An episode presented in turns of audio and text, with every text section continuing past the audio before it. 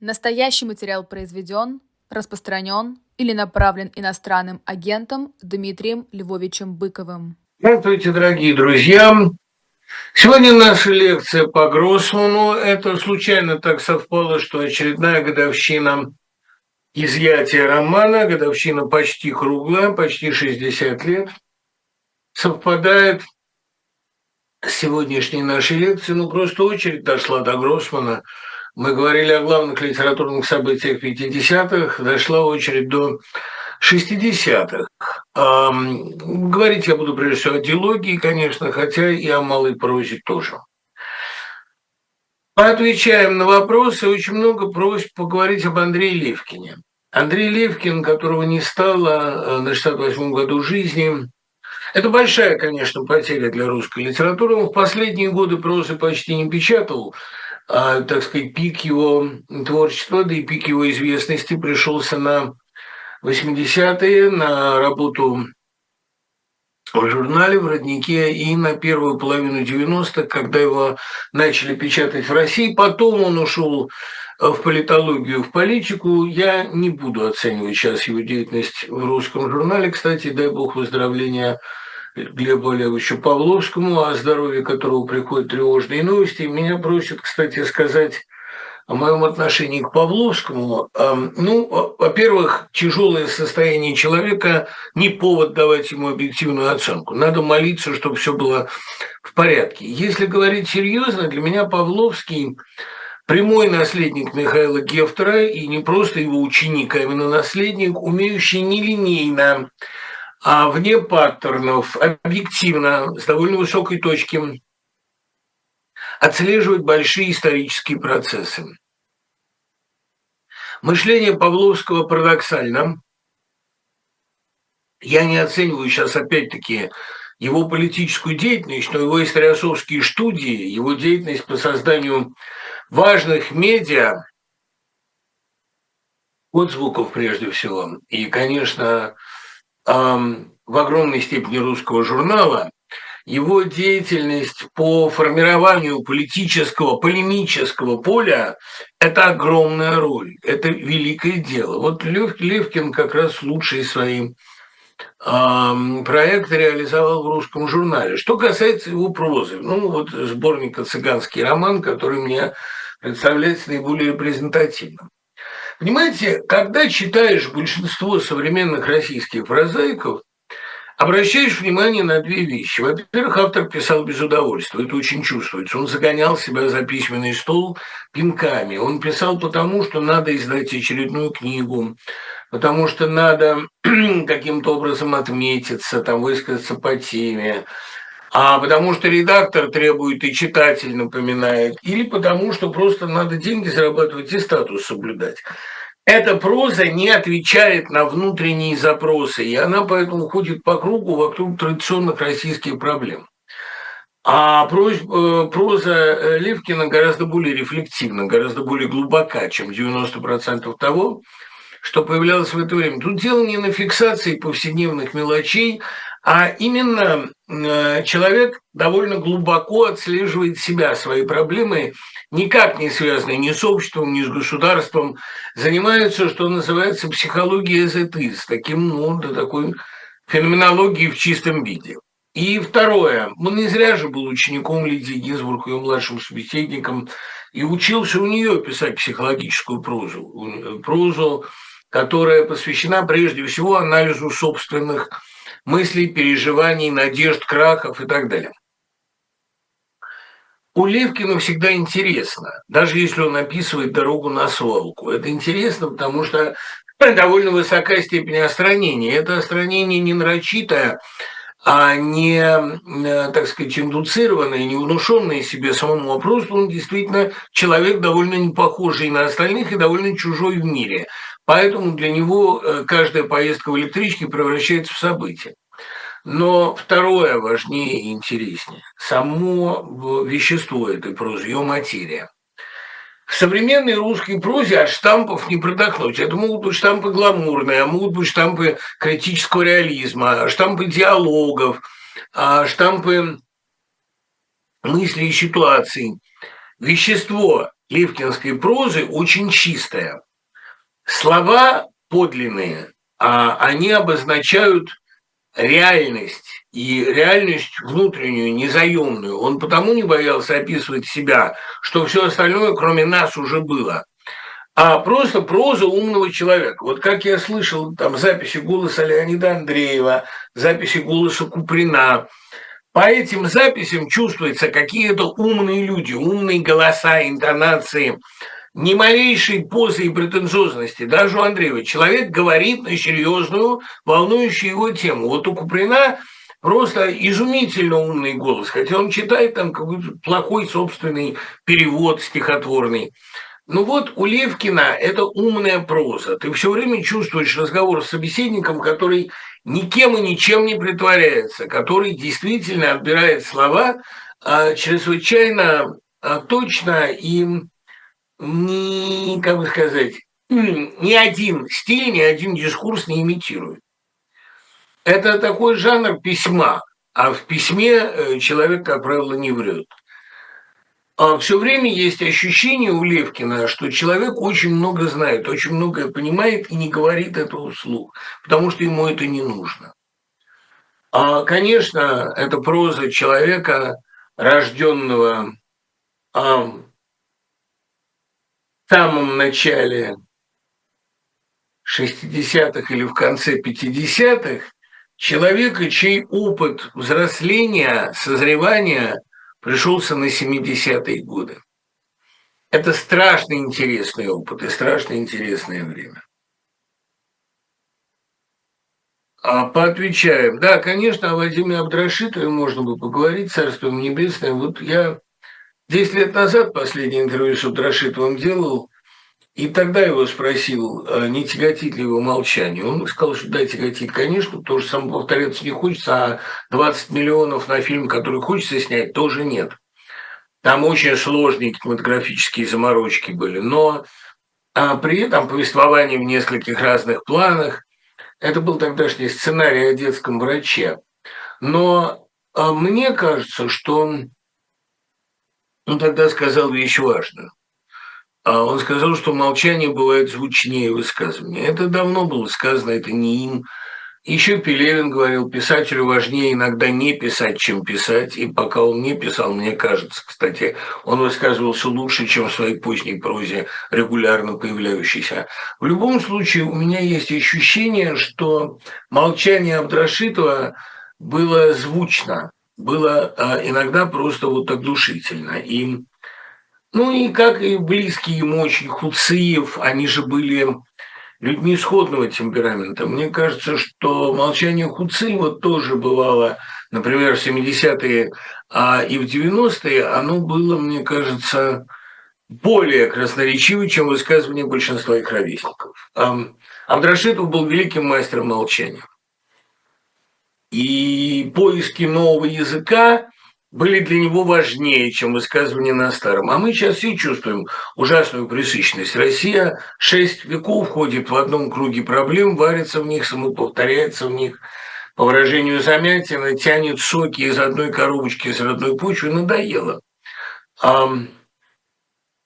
Надо либо молчать, либо искать совершенно новый жанр и стиль. Вот мне кажется, что у Левкина как раз были потенции в поисках такого стиля, его запись собственных мыслей немножко похожа на уличинскую такую скоропись на полях.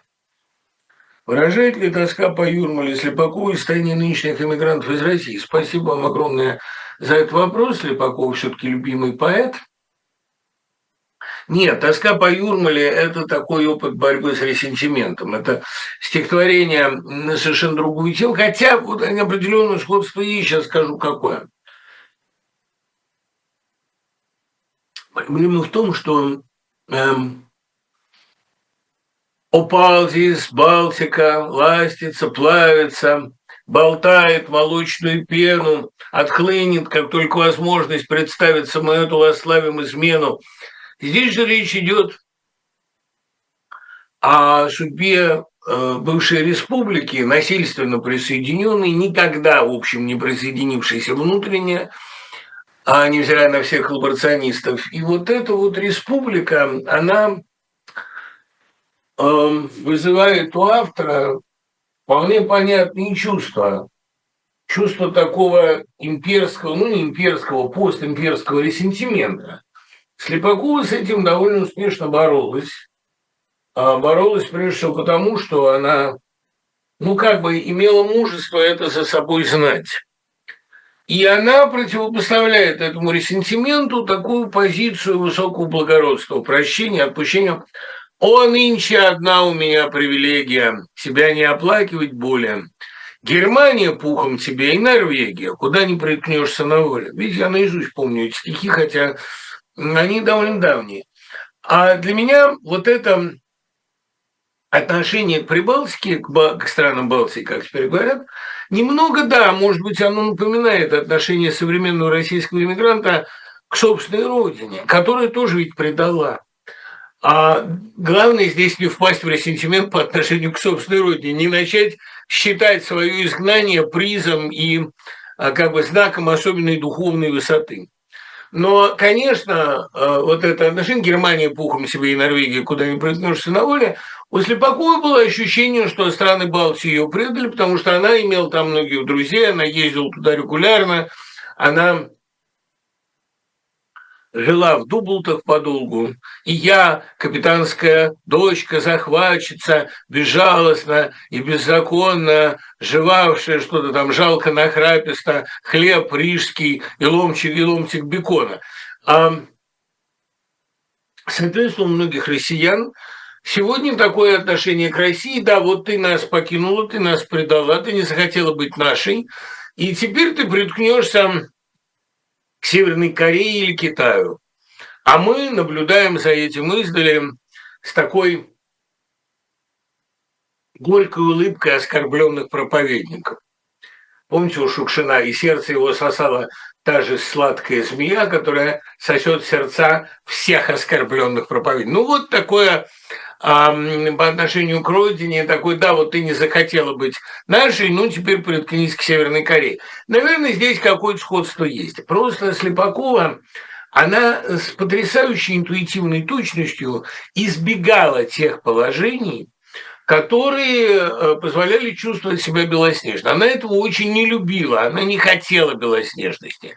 Вот отсюда ее девиз, что я эм, а у сильных, как всегда, в полузапрете, у слабых, как всегда, в полубойкоте, я вновь нелепый валенок при лете, селедочное масло при компоте. Вот это нежелание совпадать с трендом. Это в ней очень а, глубоко сидело. Отсюда же и дух противоречия, замечательное стихотворение. А важно сейчас не занять идею о том, что Земля отдана дьяволу управления, одним из таких заблуждений. И какой роман для развенчания этой идеи собираетесь написать? А вопрос человека, который внимательно, даже, пожалуй, слишком внимательно за мной следит, нет, это не заблуждение. Это, к сожалению, констатация, потому что князь мира сего это же не я придумал. Да, в общем, Земля – это такой полигон для игр дьявола, место ссылки. На эту мысль могло бы нам указать, кажется, уже изгнание Адама и Евы. А в хорошее место из рая не сошлют – это именно ссылка, это место ссылки, и дьявол играет здесь роль такого начальника зоны, который выбирает наиболее талантливых людей, ну, умеющих там, я не знаю, лепить шахматные фигуры из хлебного мякиша или делать наборные ручки для ножиков. Им он покровительствует, как мастерам, а все остальные занимаются, простите, паденной работой, катанием тачки. Это довольно мерзко, но Вариантов-то нет. Либо ты в шарашке, э, либо ты на общих работах, либо ты в круге первом, либо в восьми остальных. Но вариантов-то нет. А Земля – это, да, это такое место неправильного поведения, неправильной ссылки, место наказания. Отсюда можно куда-то прорваться. Кстати говоря, попытки человечества довольно жалкие избежать Земли, космический проект. Это, мне кажется, диктуется тем же чувством. Какую книгу я пишу для разоблачения этой идеи? Да вот ВЗ.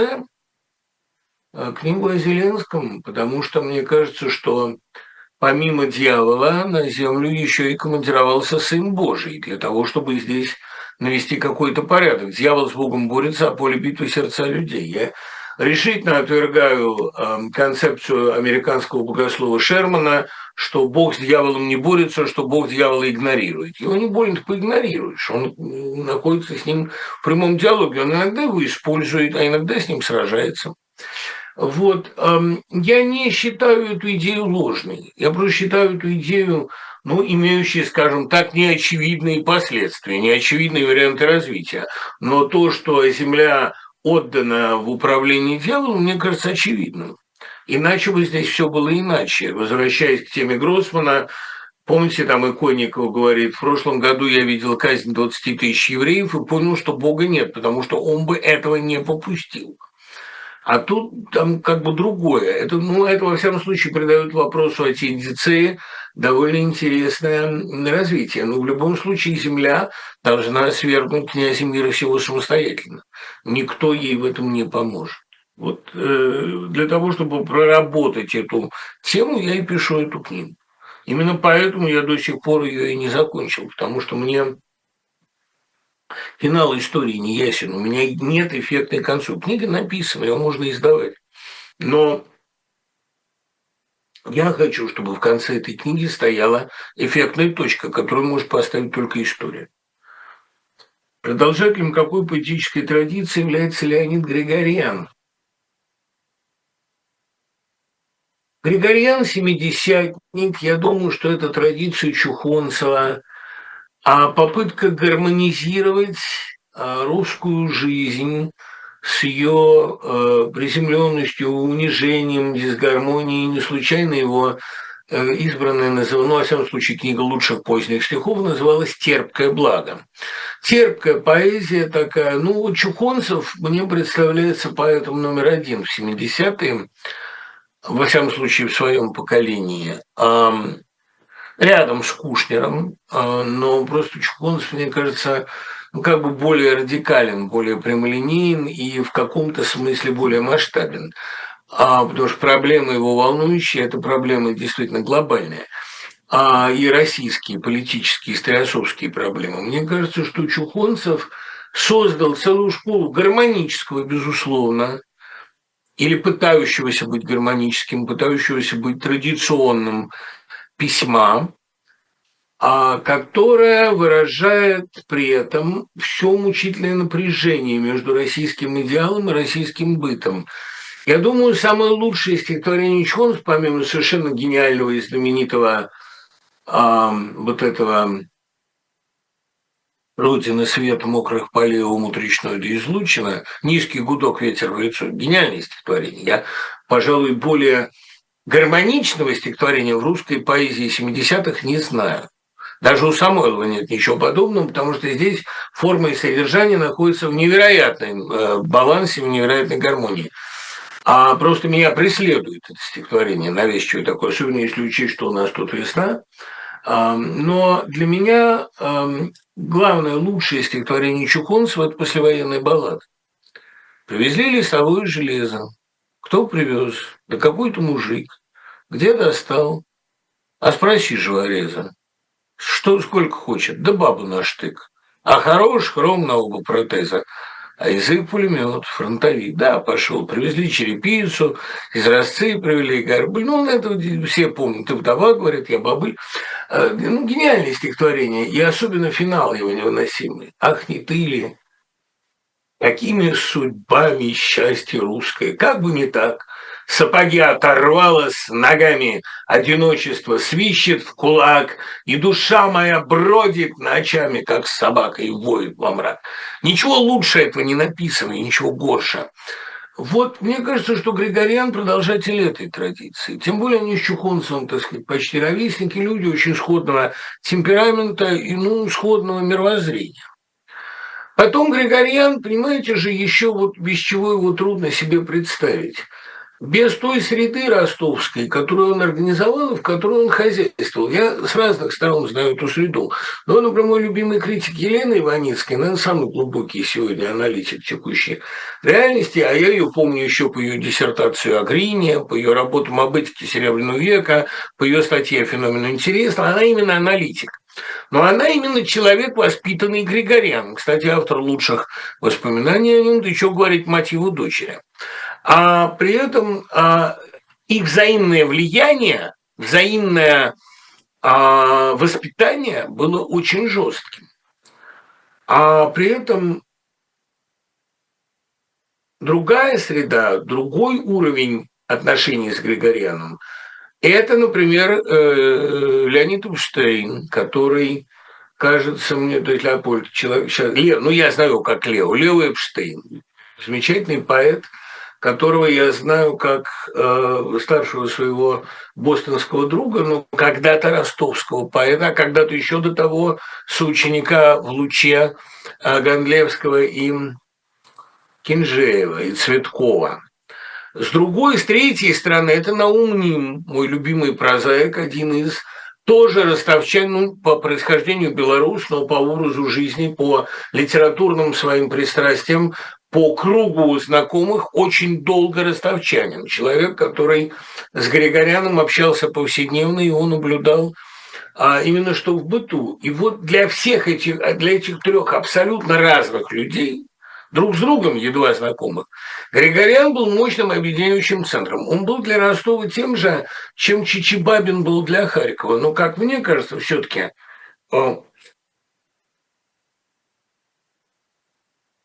Ведь поклонники Чичибабина, я сам один из них все-таки, вот на, на это не обижаются, но лично для меня Григорян а, поэт, что ли, более строгого отбора, более точного слова – более жестких выводов, ну, более аскетический, более лаконичный, безусловно. Чичибабину, по-моему, страшно мешает многословие.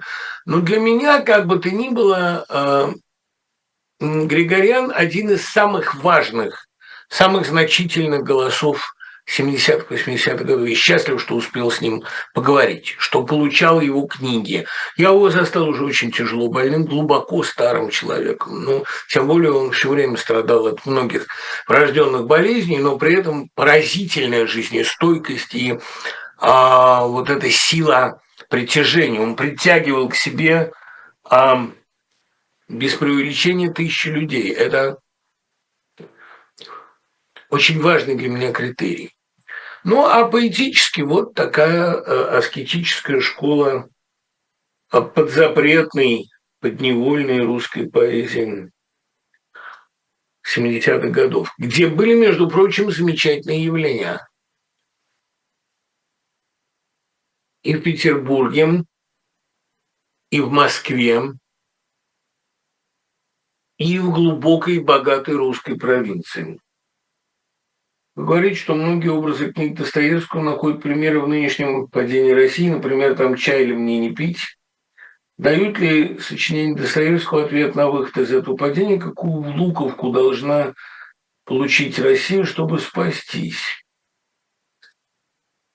Знаете, мы же знаем Достоевского как бы на полпути. Достоевский был активно эволюционирующий писатель. Вот тут интересная штука, на самом деле. Тема э, настолько плодотворная, настолько богатая, что не обойдешься часовым разговором, да у меня нет этого часа, чтобы сейчас отвечать. Скажем вот как. Достоевский ушел, как и Диккенс, на полусловие. Диккенс действительно какой-то ну, какой-то образец, какой-то Достоевский, если угодно, на 10 лет старше, он, ушел, не дописав лучшую вещь, самую оригинальную, «Тайну Эдвина Друда», которая стала главной тайной Диккенса. Достоевский ушел на полусловие, не дописав братьев Карамазовых. Главная и лучшая часть Карамазовых, главная для самого автора, «Житие Алёши», оказалась не написанной. И, повторяя слова самого Достоевского, вот мы теперь без него эту загадку разгадываем. У той же Иванинской, кстати, была блестящая статья о, в октябре э, журнале о, о попытках продолжения Карамазовых э, разными авторами в 90-е годы 19 столетия. Достоевский ушел на полпути прочь от Константиновского дворца, от Победоносцева, от партии э, тайной полиции под Морозским, от Леонтьева, от государства церкви. Он все это преодолевал. И как раз Ферапонт, старец в «Братья Карамазовых» – это такая традиция лжестарчества, которая сегодня очень актуальна и очень опасна. Он ушел от а, великого инквизитора к Зосиме. И вторая книга Карамазовых, второй том, был бы об этом. Это была бы главная центральная его вещь. Но она осталась не написанной. Достоевский эволюционировал. Достоевский от записок из подполья, от подпольного человека, которым он пробыл первые 20 лет своей литературной карьеры, уходил в сторону а, пророка. Он из подполья-то вышел, потому что его тщеславие, да, согласен, непомерное, было полностью удовлетворено. Его пушкинская речь была абсолютным триумфом, но это смерть на взлете. Это триумф перед главными высказываниями. Он занял ту позицию, с которой мог бы учить и, может быть, спасти Россию. Кстати говоря, Толстой одновременно на ту же позицию вышел и это реализовал. Ему посчастливилось прожить дольше. Там успешно, безуспешно – это отдельная тема. Но Достоевский не собирался пасти народы. Он собирался мучительно, трагически, страдальчески проживать альтернативный путь, проживать другую идеологию, не официозную, не диктаторскую, не церковную, или, во всяком случае, живо церковную, а не официально церковную. Он уходил прочь к более живому православию, ну вот к Зосиме. И я думаю, что он двигался в сторону Владимира Соловьева идеологически. И у меня есть ощущение, что самая интересная книга могла бы быть книга Достоевского о путешествии в Америку. Почему я об этом говорю? Видите ли, Освоение Америки русской литературой началось в 80-е и 90-е годы 19 столетия. Пушкин еще говорил, что весь мир ожидает откровения от североамериканских Соединенных Штатов, но это может быть откровение демократии, оно пошли, чем аристократия, и там диктат большинства, это может оказаться страшнее диктата одного человека. Но в любом случае, внимание России притягивала Америка. Вот Достоевский написал зимние заметки о летних впечатлениях, о Европе. Ему предстояло, я думаю, с его потрясающим чутьем в 80-е и 90-е годы посетить Штаты. Он бы поехал туда обязательно. Тем более, что очень многие русские сектанты, страстно его интересовавшие, поехали туда, в Канаду и Америку. Для Достоевского Америка была образом смерти. Помните, там Свидригайлов говорит, уеду, да, а же что за здесь, а не место, говорит ему еврей. А он говорит, я собираюсь в Америку, я поеду очень далеко, в чужие краи, в Америку. Америка – это образ какой-то загробной реальности. Я уверен, что Достоевский бы ее посетил, и она бы ему понравилась. Понравилась бы она ему как религиозная утопия, как образ страны, создавшей себя по библейским заветам, где человек пытается абсолютно вне официозного влияния построить себя по образу и подобию Божию. И вот я дал, кстати, в одном своем курсе лекционном, дал одному мальчику, там очень умному, задание, а, такой утопический, неутопический, в жанре альтернативной истории, доклад Достоевский об Америке. Что написал бы Достоевский – посетив Штаты. Это называлось бы, мне кажется, осенние заметки о весенних впечатлениях. Такая в тому его жизни была определенная симметрия, которая не достроилась из-за ранней смерти. Но он всего 60 лет прожил, понимаете, по нынешним меркам он молодой писатель.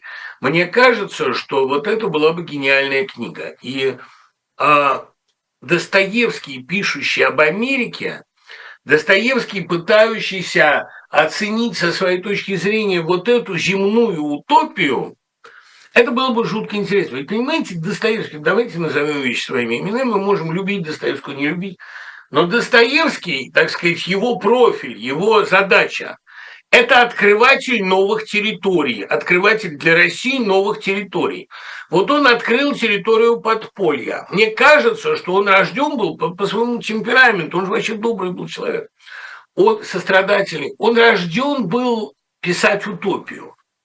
И эта утопия русская могла ему представиться в Америке. Мне Америки новая звезда. Над степью пустой загорелась. Мне Америки новая звезда. Мне кажется, что вот эм, мысль Блока о том, что новая Америка возможна в России, это была бы мысль Достоевскому очень близкой. Мы ничего не знаем о том, каковы были интересы, реальные устремления, реальные главные проблемы позднего зрелого Достоевского. Мы знаем об этом из Карамазовых, а Карамазова – это роман итогов, это роман прощания, а не поиска нового. Поиском нового был бы великий новый роман. И мне кажется, что Россия, как она пытается за Гоголя написать второй том «Мертвых душ», так она за Достоевского пытается написать второй том Карамазовых. Но есть какой-то рок, что Россия не может вырваться из замкнутого круга и не может написать свою утопию. Утопию Гоголя и утопию Достоевского. Это кому-то надо сейчас делать. Сейчас нам ее предстоит даже не писать, а строить. Потому что замкнутый круг привел нас вот, ну, к тому привел, что наш паровоз, бегая по этому кругу, развалился уже на детали. А значит, придется, вместо того, чтобы писать второй том «Мертвых душ», придется его, понимаете, проживать. Я не думаю, что это очень весело, но я даже не думаю, что это вообще приятно. Это по-своему довольно трагично. Но когда-нибудь э, надо начинать. Когда-нибудь надо э, пытаться. Вопросов лютое количество. Не все могу. Советуйте девушке, э, которой 21 год, книгу из зарубежной литературы 19-20 века «Типичную love story». Петиция. Я могу вам посоветовать только Митину «Любовь». Это хорошая love story, хорошая повесть. Знаете, эм, есть еще одна история, называется «Мадам Бавари», но она все-таки не совсем любовная. Роман, роман Флабера, любой роман Флабера – это всегда политический роман. И тут он как раз вслед за русской литературой, он никогда не может рассказать чистую историю любви. Он всегда рассказывает при этом еще и историю, так сказать, политического становления. Ну, как вот «Эдюкасион сентименталь», да, «Воспитание чувств», мой любимый роман Флабера, и Блока любимый роман, кстати, который а в результате все равно получается романом о революции. Но если брать вот э, Love Story as it is, то, наверное, вот Митину любовь. А если брать э, мадам Бавари, то это вообще роман женщинами особенно любимый, потому что э, вот роман о столкновении мечты с действительностью, в этом плане он, конечно, идеален. Другое дело, что это тоже, в общем, социальная проблема. Новости из России уже не шокируют, почти не удивляют. Беззаконие, сборы денег на войну в свечной лавке – это уже что-то привычное. Возможен ли в прекрасном будущем откат к нормальным настройкам восприятия? Да, ну, конечно, возможно. А, видите ли, человеческая натура, она очень пластична. Как сказал тот же Достоевский, Человек, подлец, ко всему привыкает. Он привыкает к безумной, сдвинутой реальности войны. И у Гроссмана, кстати, это очень хорошо показано. Она перестает его чем-то удивлять. Она начинает его даже иногда забавлять. А кроме того, он в ней обустраивается, как обустраиваются в землянке. Он находит в ней даже радости какие-то. Вот, кстати, в окопах Сталинграда Некрасова. Это гораздо более веселая книга, чем у Гроссмана, и гораздо более молодая, живая, ну просто потому что темперамент Некрасова был а, другой, потому что, ну как бы сказать, Некрасов, очень любивший мать, очень зависимый от нее сын матери-одиночки, его мать уцелела во время войны. А мать Гроссмана погибла, потому что он не сумел ее вывести в Москву.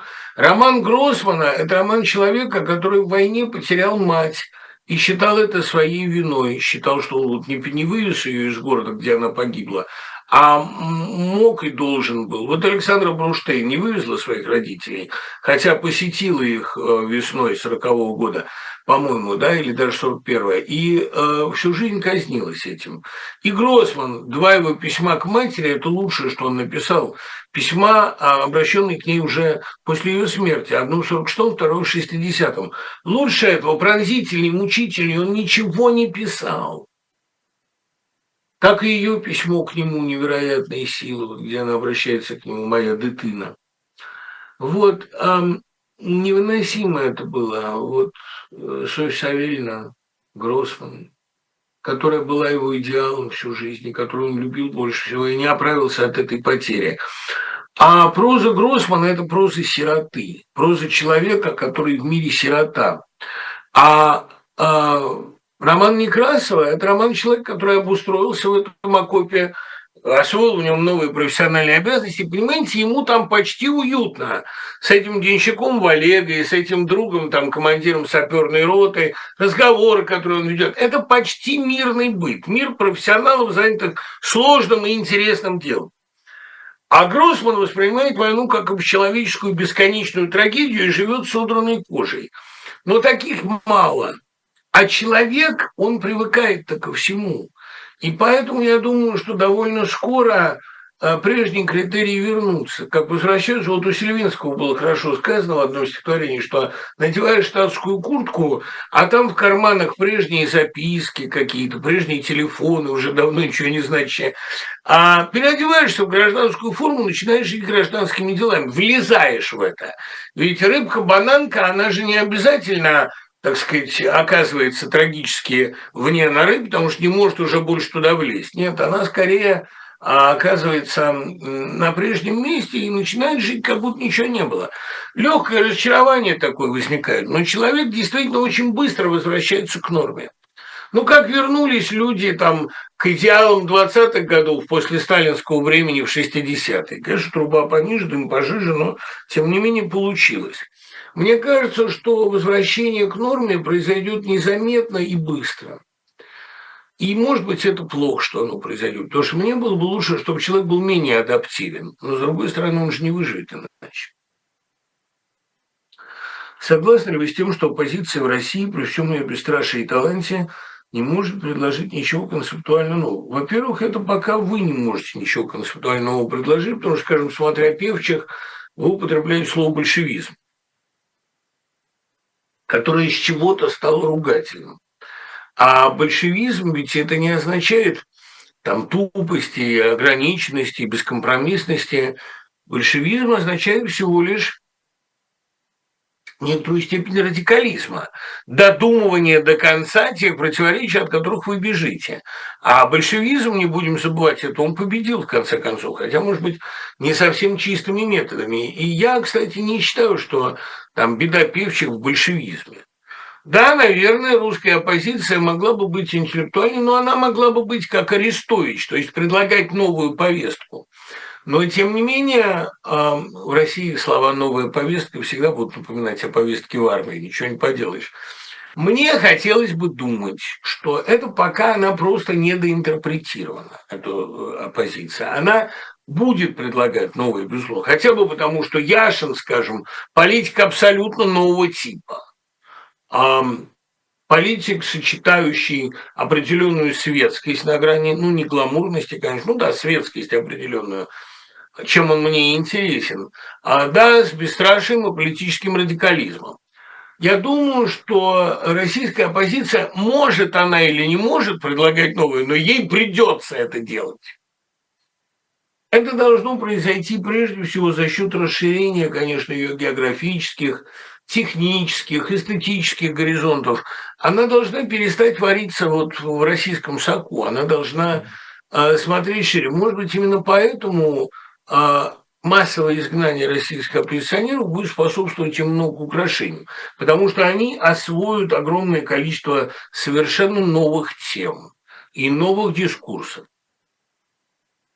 Если в ваших планах передача о Константине Паустовском, я не настолько люблю Паустовского, хотя очень, конечно, ценю некоторые его произведения, но эм, я, я не планировал отдельную передачу о нем, но потому что Паустовский э, был все-таки в российской прозе а фигурой довольно вторичной. Он не создал своего стиля. Его стиль – это разбавленный Бабель в молодости, разбавленный Олеша, а потом такой поэтический реализм, ну, как бы соцреализм с человеческим лицом, Мещерская страна. Он, конечно, замечательно описывает всех этих милых чудаков, но мне кажется, что это немножко такая, ну, святочная литература, немножко сахарная вода. Я здесь вот, пожалуй, солидарен с Веллером, хотя у него есть замечательные тексты.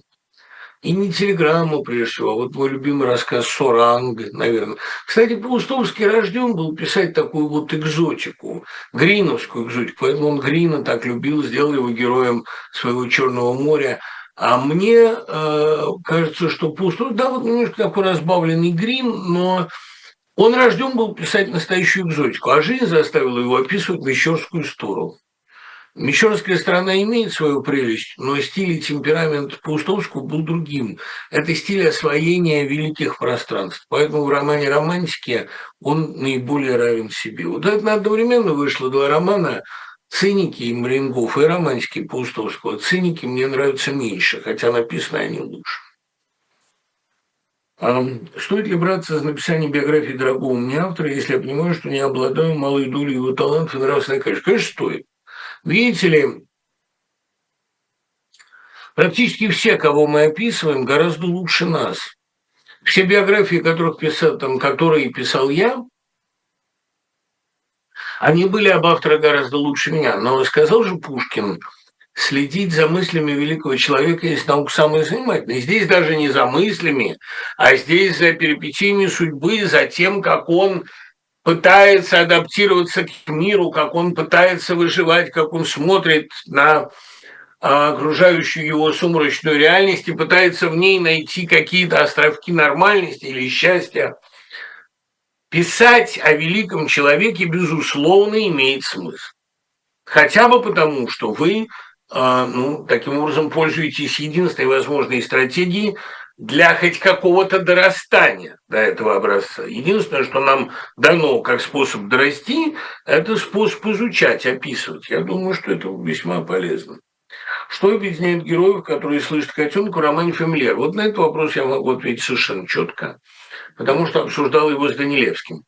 Семь линий романа «Фамильяр», которые должны в некоторой точке сойтись. В романе Марка Данилевского у нас есть пять томов пока из 27, но Данилевский клянется, что вернется к этой теме. Это эм, люди, профессии, нации, которые сыграют главную роль в будущей реальности. Наркомафия, а, программисты, учителя. Ну, там я всех не перечислю сейчас, но главная мысль а, романа примерно та же, что «Земля лет до конца света». Выделить те профессии и страны, которые сыграют главную роль в ближайшем будущем. Те профессии, которым предстоит решать главные проблемы грядущего. Это люди, связанные с подпольем, безусловно, потому что вообще-то подполье – это и есть будущее. Мы все, а, все люди будущего существуем сегодня в подполье. Мы не можем о себе прямо заявить, иначе нас поймают. Ну и потом это люди, связанные со строительством сетей, сетевых коммуникаций, что, по-моему, а, главная примета грядущего. Так, так мне кажется, по крайней мере. Ну, я, я не буду подробно разбирать фамильяров, но Котенка слышат те, кто слышит зовы грядущих, по-моему. Почему нет антонима совести? Растолкуйте концепцию красного здания и наставника в романе «Град обреченный». Ну, что наставник – это совесть, это, по-моему, сказано открытым текстом. А что касается красного здания, я не знаю. Вот честно говорю, я не понимаю концепт красного здания, которое переезжает там у Стругацких, понимаете, ведь Стругацкие, они действовали как Тарковские. А они очень многие вещи придумывали, не объясняя рационально. Не всегда надо рационально объяснять. Вот они придумали красное здание, которое путешествует. Некоторые говорят, что это образ советской власти, потому что там Андрей Воронин играет в шахматы условно говоря, с Лениным и приносит в жертву Вана. Помните? Но мы не знаем же, что такое красное здание. Я не знаю. Да? Можно в красное здание влезть и путешествовать вместе с ним. Можно а, войти, можно выйти. Мы, мы не понимаем, что. Может быть, красное здание – это революция, может быть, это возможность влияния на судьбу мира. Не знаю, это очень произвольно толкуемый символ, но дело в том, что большинство аллегорий Стругацких, при всей, так сказать, прямоте понятия аллегории, при всей ее однозначности, большинство аллегорий Стругацких как раз тяготеют к символу, как раз тяготеют к более многозначному понятию. Что такое лес? А, в улитке. Для Стругацких это будущее, а для меня нет. Я не знаю, что. Для меня это народ, может быть, масса. А совершенно непонятно, что такое а, дрожки в хищных вещах века. Может, это вообще искусство, метафора искусства. Так что я э, против того, чтобы однозначно толковать красное здание. Как продвигается ваш проект американской школы для русских и как вы хотите преподавать литературу нового типа? У меня абсолютно четкая позиция. Я считаю, что все гуманитарные предметы надо преподавать как единый предмет. Историю искусств, историю литературы и большую историю и социологию. Это один предмет.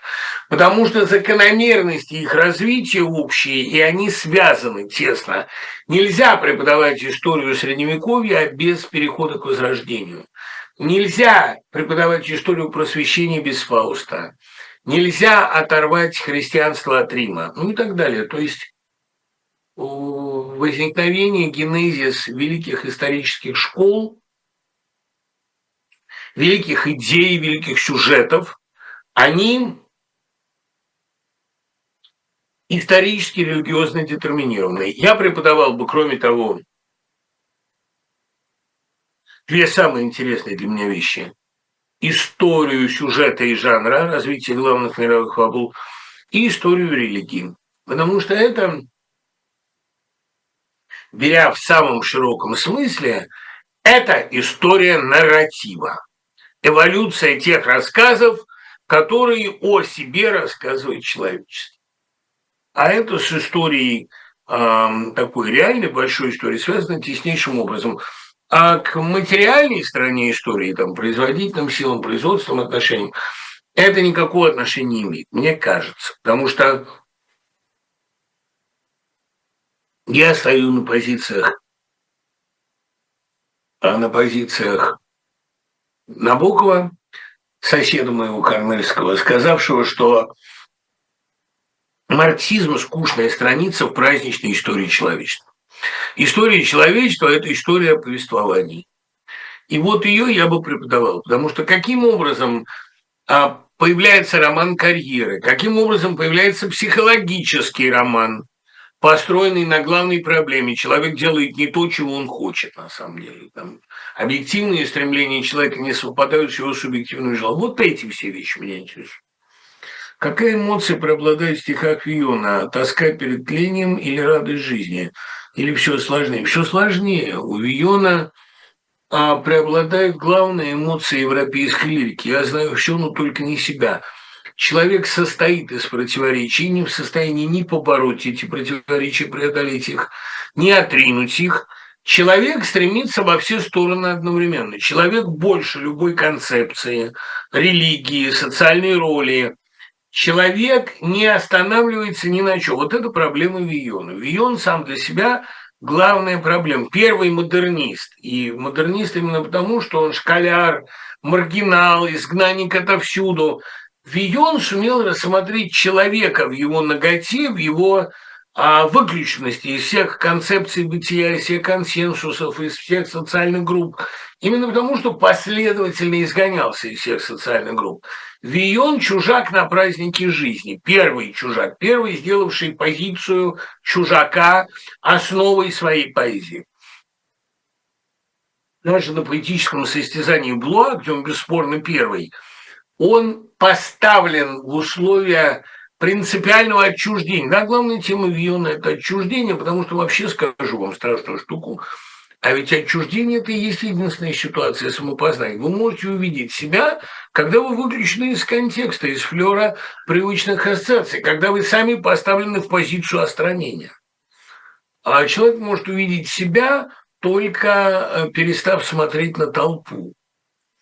Господи, если бы я увидел себя, я бы увидел тебя. Вот такая проблема, августиновская проблема, проблема э, поэтической исповеди Виона, там большое завещание.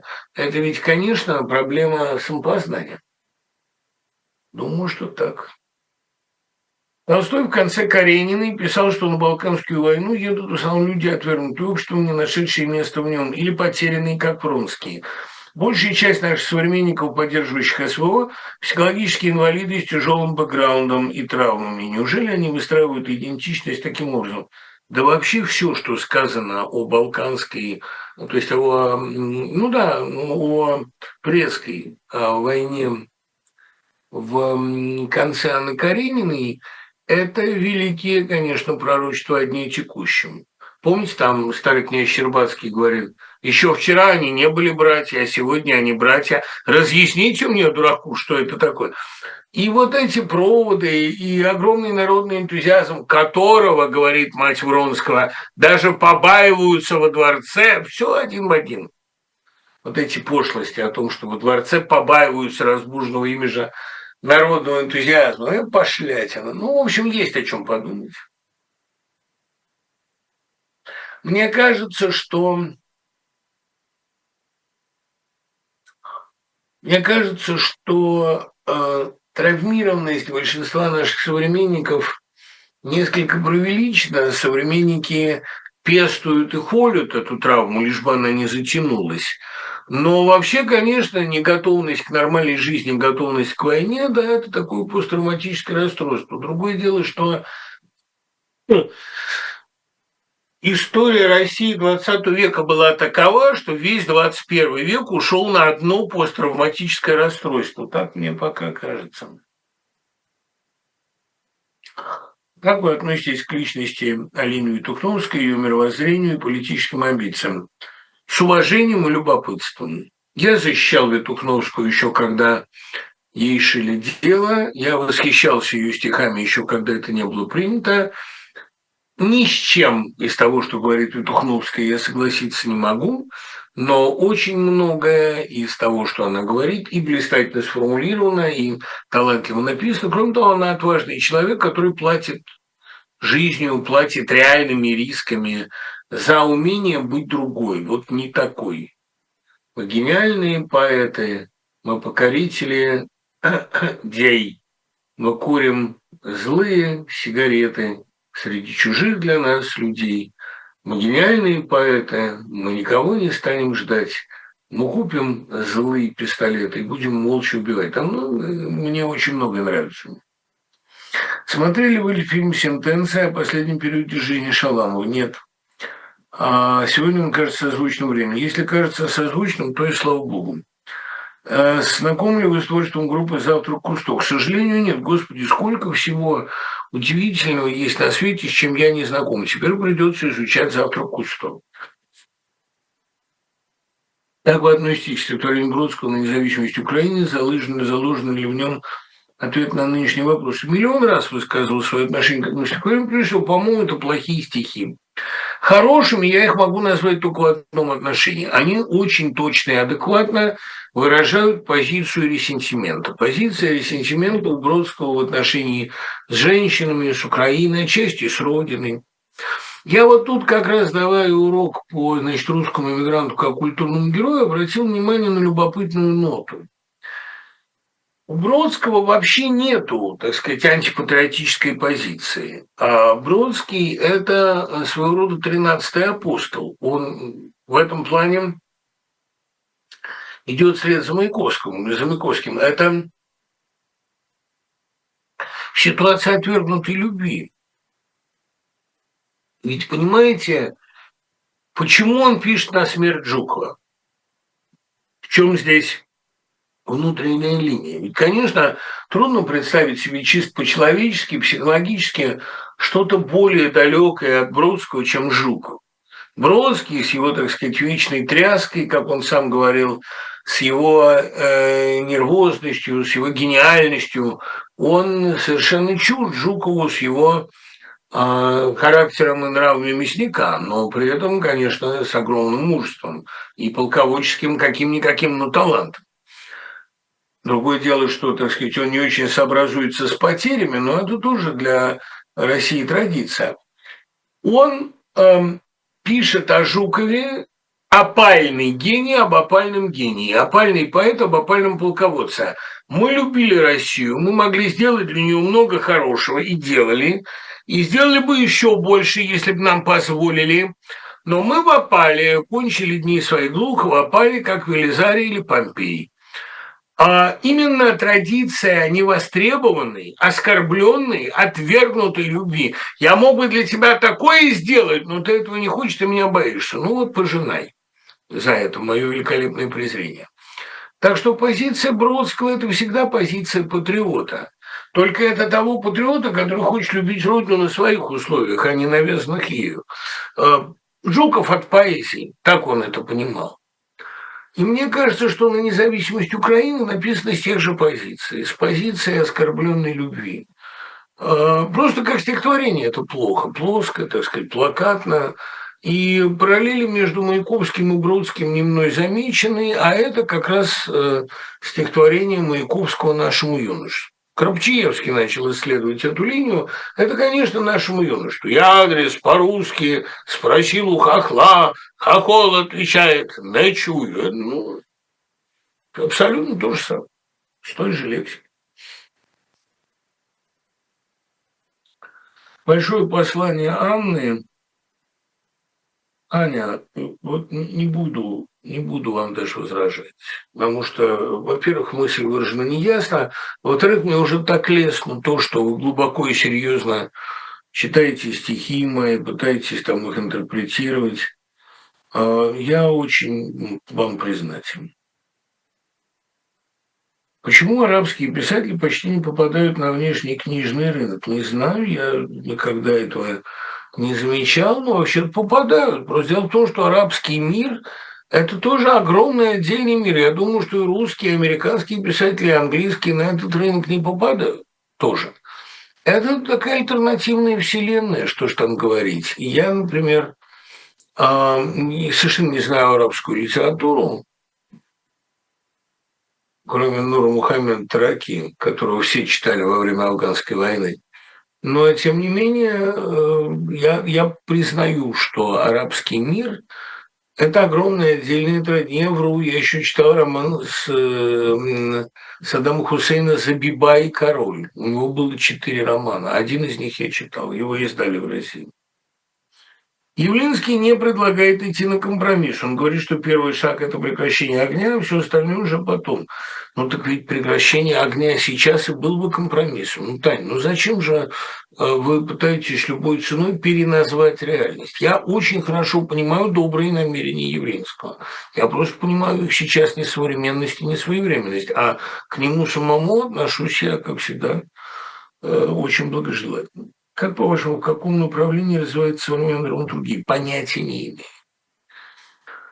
Я думаю, что вербатимы, да, так сказать, мокюментари, театр док, эм, дословные записи, это вот все миновало.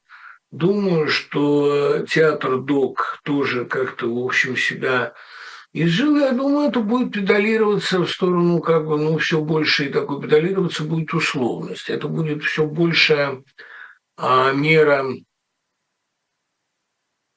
фантастики, эксперименты. И потом вот та вещь, которую я не хочу, чтобы развивалась. Я в театре сторонник минимализма. Если бы я делал свой театр, а, кстати, такие примеры в истории многочисленные, это был бы театр без декораций, вот так называемая концепция нищего театра.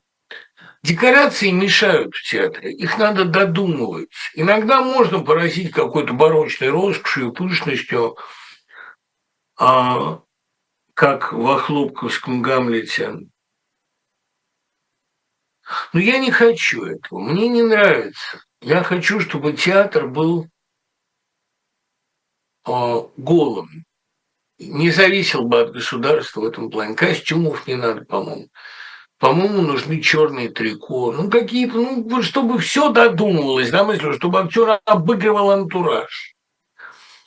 Я помню, мне Ефремов, он же все-таки много сделал для знакомства моего с системой Станиславского, э, в МХТ это же священно.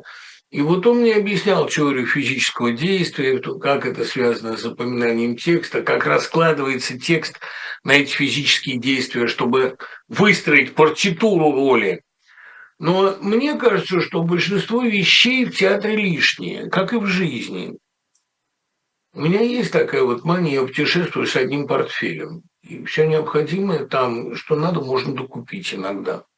Поэтому я стараюсь как-то представить себе театр голый, театр абсолютно условный. А развивается сегодня, наоборот, театр такой, а, ну, понятное дело, что э, театр с, с разными формами контакта с залом, да, такой театр как бы иммерсионный, или как это еще по-разному называется, иммерсивный театр, который бы вовлекал зрителя. Вот мой сын Андрей этим занимается довольно успешно. Привет ему большой. Но для меня вот что мешает театру, это именно зрелищность, вовлечение в театр кинематографических практик, съемок, экраны на сцене, которые что-то транслируют, это все отвлекает от главного, от контакта актера и зрителя.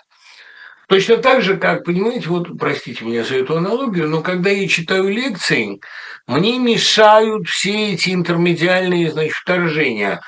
А эти экраны, это инфографика, это рисование, ну, поиски наиболее наглядных способов усвоения материала. Если ты не умеешь знания внушить, протранслировать ученику, сделать так, чтобы, общаясь с тобой, он узнавал, то тогда тебе не помогут никакие интермедиа. И я бы, честно говоря, а просто вот от этого я бы в театр уходил как можно дальше. Мне кажется, невыносимо дурным тоном а, использование экрана э, в театре и использование кинофрагментов в театре, и звуковая агрессия безумная. Я вообще не люблю дорогих постановок. Тем более, мне кажется, театр, он должен совсем не зависеть от государства. Иначе, если он зависит, случается то, что мы сейчас наблюдаем. Чем все-таки закончилась поэма ЖД? Почему поэма? Ну, э, потому что э, это как бы жанр эпической поэмы о войне и странстве, восходящей к античности, а закончилось тем, тем что Анька встретилась с Громовым. Условно говоря, милосердие поженилось с долгом. Долг и милосердие нашли друг друга, и, взявшись за руки, они пошли в деревню Жутрунова, где их ждало неизвестно что. Для меня это э, самая лучшая концовка, которую я написал в своей жизни. И я, когда ее дописал, ребята, я был счастлив. Честно вам скажу, не так много в моей жизни было счастливых находок. Вот это я считаю счастьем. Я э, далеко не все свои вещи одинаково люблю, но хотя они все мои дети, но финал ЖД – это вообще лучшее, что я написал может быть. Хотя и некоторые куски квартала я тоже ценю довольно высоко. Последняя фраза должна быть известна задолго до того, как вы ее напишете. Более того, я обычно берусь за роман только тогда, когда я знаю последнюю фразу. Вот последнюю фразу «интим» я знаю очень хорошо.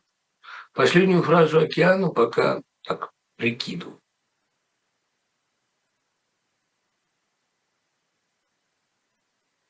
А совсем недавно я смотрел вашу программу «Навигатор», и вы сказали, что поколение людей, которым 40, вполне могло бы устроить все правильно. На чем основана эта ваша уверенность? Ведь, кстати, никто из моих коллег и друзей не радуется ни войне, ни коррупции, ни атакам на свободу слова. Не проходит дня, чтобы я не спросила, что я сделала не так. Я боюсь, это поколение инфантильное. Оно в какой-то момент не взяло на себя бремя решений, не взяло историческую ответственность. Оно очень зависит либо от престарелых родителей, либо от штампов, либо от страхов, либо от благополучия, либо от работы. Оно, понимаете, вот от него требовался метафизический рывок, и оно его не сделало. И это, мне кажется, огромной ошибкой, потому что в какой-то момент нужно сказать дальше действовать будем мы. Да, вот сказать, что дальше мы а, берем на себя ответственность. Пришло, на которую тут временный слазь, кончилось ваше время. Поколение сорокалетних этого почему-то не сделало. А, ну, условий не было, конечно. Я не буду возлагать на вас вину.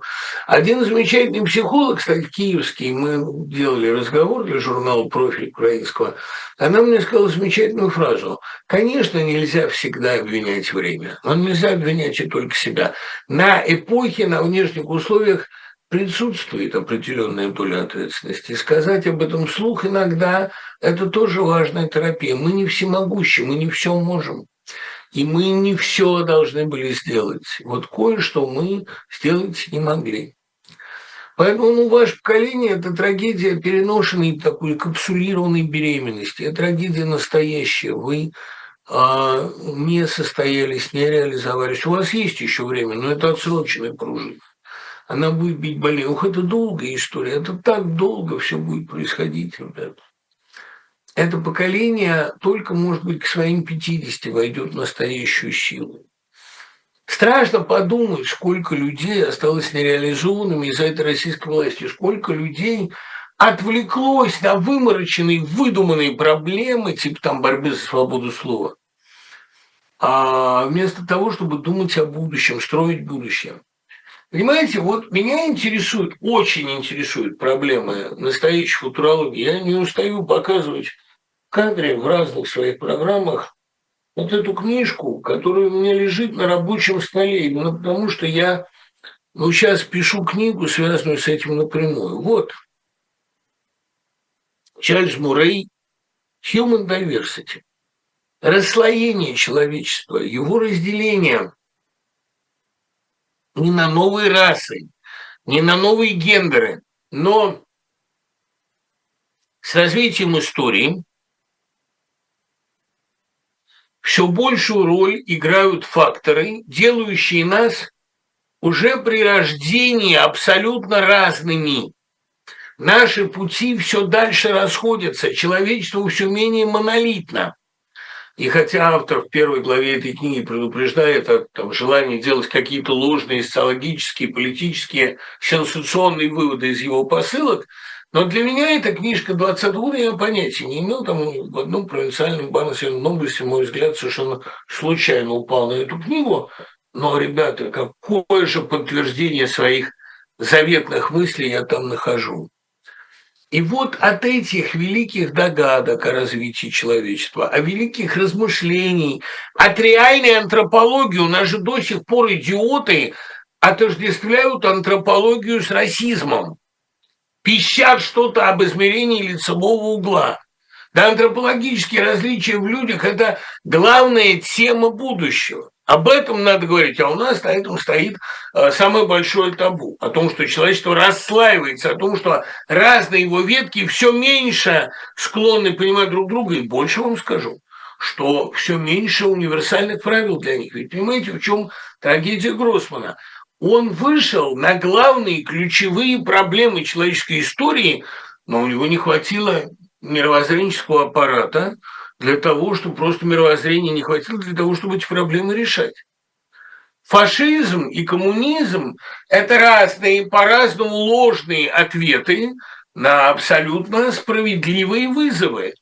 В конце концов, сказано было еще у Аверинцева, 20 век скомпрометировал ответы, но не снял вопросы. Так вот, попытка Гроссмана ответить на эти вопросы была, по крайней мере, честной. А попытки сегодняшней России замолчать эти вопросы, замылить эти вопросы, она и приводит к тому, что Гроссмана не читает никто. А, а ведь Гроссман, он как раз показывает генезис фашизма. И показывает, что фашизм был оголтелой, безумной реакцией прошлого на будущее. Вот в этом и заключается, мне кажется, главная проблема.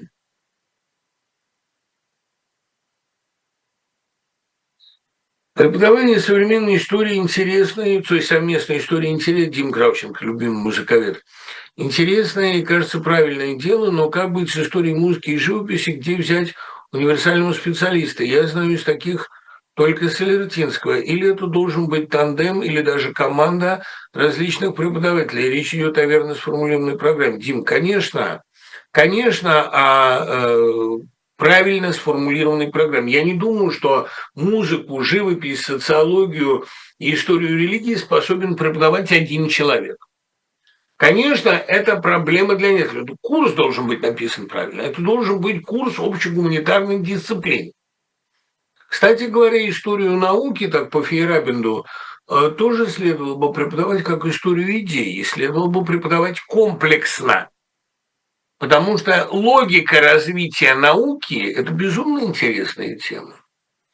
А вот дискуссия Эйнштейна с Бором, наверное, ключевая э, дискуссия 20 века. Вот это надо это все а, увязать с мировоззренческой борьбой, с философской проблематикой, на которую Ленин, значит, откликнулся своим довольно-таки кондовому материализму империокритицизму, всем этим исчезновением материи. Конечно, я просто к тому, что надо историю, а история – это главная дисциплина, путь человечества, его духовный путь. Надо преподавать комплекс. Именно как э, историю развития фабул, нарративов, стилей и религиозных убеждений. Это же теснейшим образом связано с того, наука хочет того или нет, она обслуживает историю, обслуживает ее движение. Хотя есть у него, конечно, и собственные задачи. Оптимизм почти на исходе. Почитайте что-нибудь бодрящее из вашего любимого. Маш. Ну, Маш. Что же бодрящего вам почитать? Мне Матвеева все время дала мантру, когда говорит, вам нужно ввести себя в ярость, повторяйте вот тебе гадина, вот тебе гадюка, вот тебе загадина, вот тебе заглюка. Это, конечно, великое дело иметь великих э, сторонников. Но я пытаюсь придумать стихи, которые я м, считаю самыми бодрящими. Ох, Маша, вот знал бы я еще. Мне хочется вспомнить многое из Кирсанова, много из Киплинга, из маршеобразного такого. Он из Асеева, может быть. Потому что Асеев, по-моему, плохой поэт, но у него были замечательные тексты. Помните, там Белые бивни бьют, вьют шумную пену, бушприт, врыт. Вы говорите «шторм, вздор, некогда длить спор». Видите в пальце врос трос, так что и этот вопрос прост. Сколько не видел матрос гроз, не покидал пост. Даже и в самый глухой час ветер бы вынес слугой нас, выгнувши парус тугой пляс, если б не тот раз. Слишком угрюмо выл вал, бурную трюма был бал, море на клочья рвал шквал, как удержать фал, но не от ветра скрипел брус, глупый заладил припев, трус, слишком тяжелый у нас груз, слышите стен хруст. Шкипер рванул его брысь вниз, будешь морочить нас, правь, плавь, слишком башку твою весь рейс золото клонит вес. Этот в ответ ему груз, сух, море стекло и циклон, глух, если ты втравишь чужих бухт, станешь как добрый друг. Если же пушечный рвет рот теплых и ласковых вод, кот даже речной уведет брод в черный водоворот. Дальше там жидко идет, но вот это и страшное энергичное начало, это черный принц Осиевский. Я иногда вот там, не то что во время шторма на море, а и просто во время долгого марша утомительного, я повторяю про себя белые, да, белые бивни бьют, ее, наверное, здорово, да, в белую пену бушприт, врыт. Юркова очень хорошо бывает почитать любимые мои арабески. Гончие лают, шурша в листах, в гусарском домике огни зажжены, ты знаешь, Татьяна, какой это прах, наша любовь и наши сны, когда поют комары, и в открытом окне сырая ночь осыпает листы. Скажи мне, Татьяна, можно ли мне с тобою пить и жить на ты? Пустая и глупая шутка жизнь, но как она радует меня, Скажите, гусары, и ты скажи, где столько музыки и огня наши товарищи Лермонтов и Фет проиграли черту душу свою. Я ведь, Татьяна, последний поэт. Я не пишу, я пою. Ну, не буду целиком читать, тем более, что стихи довольно мрачные. Знаете, вот я, если вам искать сейчас мантру, что-то такое действительно безумно свежее, безумно бодрящее. Ну, я же занимаюсь такой стихотерапией. Это э, та же Матвеева собиралась издать сборник стихов «Стихотерапия». Вот, наверное, наверное, сейчас подождите. Конечно, в целом виде это длинно, но в кусках свежим ветром, снова сердце пьяно, тайный голос шепчет «все покинь», Перед дверью над кустом бурьяна Небосклон безоблачен и синь, В каждой луже запах океана, каждом камне веяние пустынь. Мы с тобою, музы быстроногие, Любим ивы вдоль степной дороги, Мерный скрип колес и вдалеке Белый парус на большой реке. Этот мир такой святой и строгий, Нету места в нем пустой тоске. Ах, в одном беже божественном движении Костным нам дано преображение, В нем и мы не только отражение, В нем живым становится, кто жил, о, пути земные, сетью жил, розой вен вас Бог расположил, и струится, и поет по венам радостно бушующая кровь. Нет конца обетам, и изменам нет конца, веселым переменам и отсталых подгоняют вновь плетью боли, голод и любовь.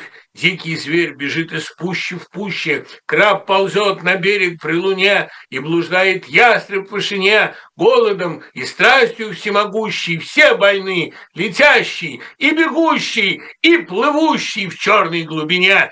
Веселые, нежданные, кровавые радости, печали и забавы дикой и пленительной земли, но всего прекрасней жажда славы, для нее родятся короли, в океанах ходят корабли. Ну, это очень клево, ну, и очень круто. Это Гумилев, «Открытие Америки», такая, ну, попытка такой систины, там э, довольно сложная э, разбивка рифм, но как ни смотри, а это же не, не форма нас пленяет. Пятистопный хорей – это же всегда размер движения. Выхожу один я на дорогу, но если Лермонтовский герой хочет уснуть, а, а гумилевский герой хочет вечно страх. Выхожу один я на дорогу и бегу, и мне отлично. Вот это, выбегаю один я на дорогу, вот это Гумилев. Гумилев, конечно, Лермонтов, и поэтому «Миг и Мцирия» – это поэма, написанная одним размером на сходный сюжет, и Гумилев ладил себя под Лермонтова, и погиб как Лермонтов, ушел на восток как Лермонтов. А, но вот у Лермонтова слишком сильна была меланхолия, хотя он тоже любил дорогу, выход, там, авантюру.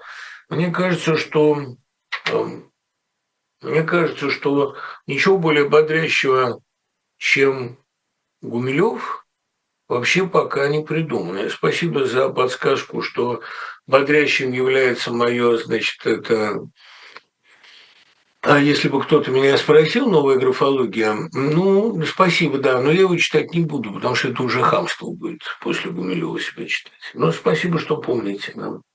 Вообще, главная задача – писать бодрящие стихи, конечно, мотивирующие жить. Вы часто говорили, пишите для того, пишете и живете для того, чтобы Богу было интересно. Нет ли здесь параллелей сюжетом Шахерезады не могли бы вам сказать вообще. Интересная мысль.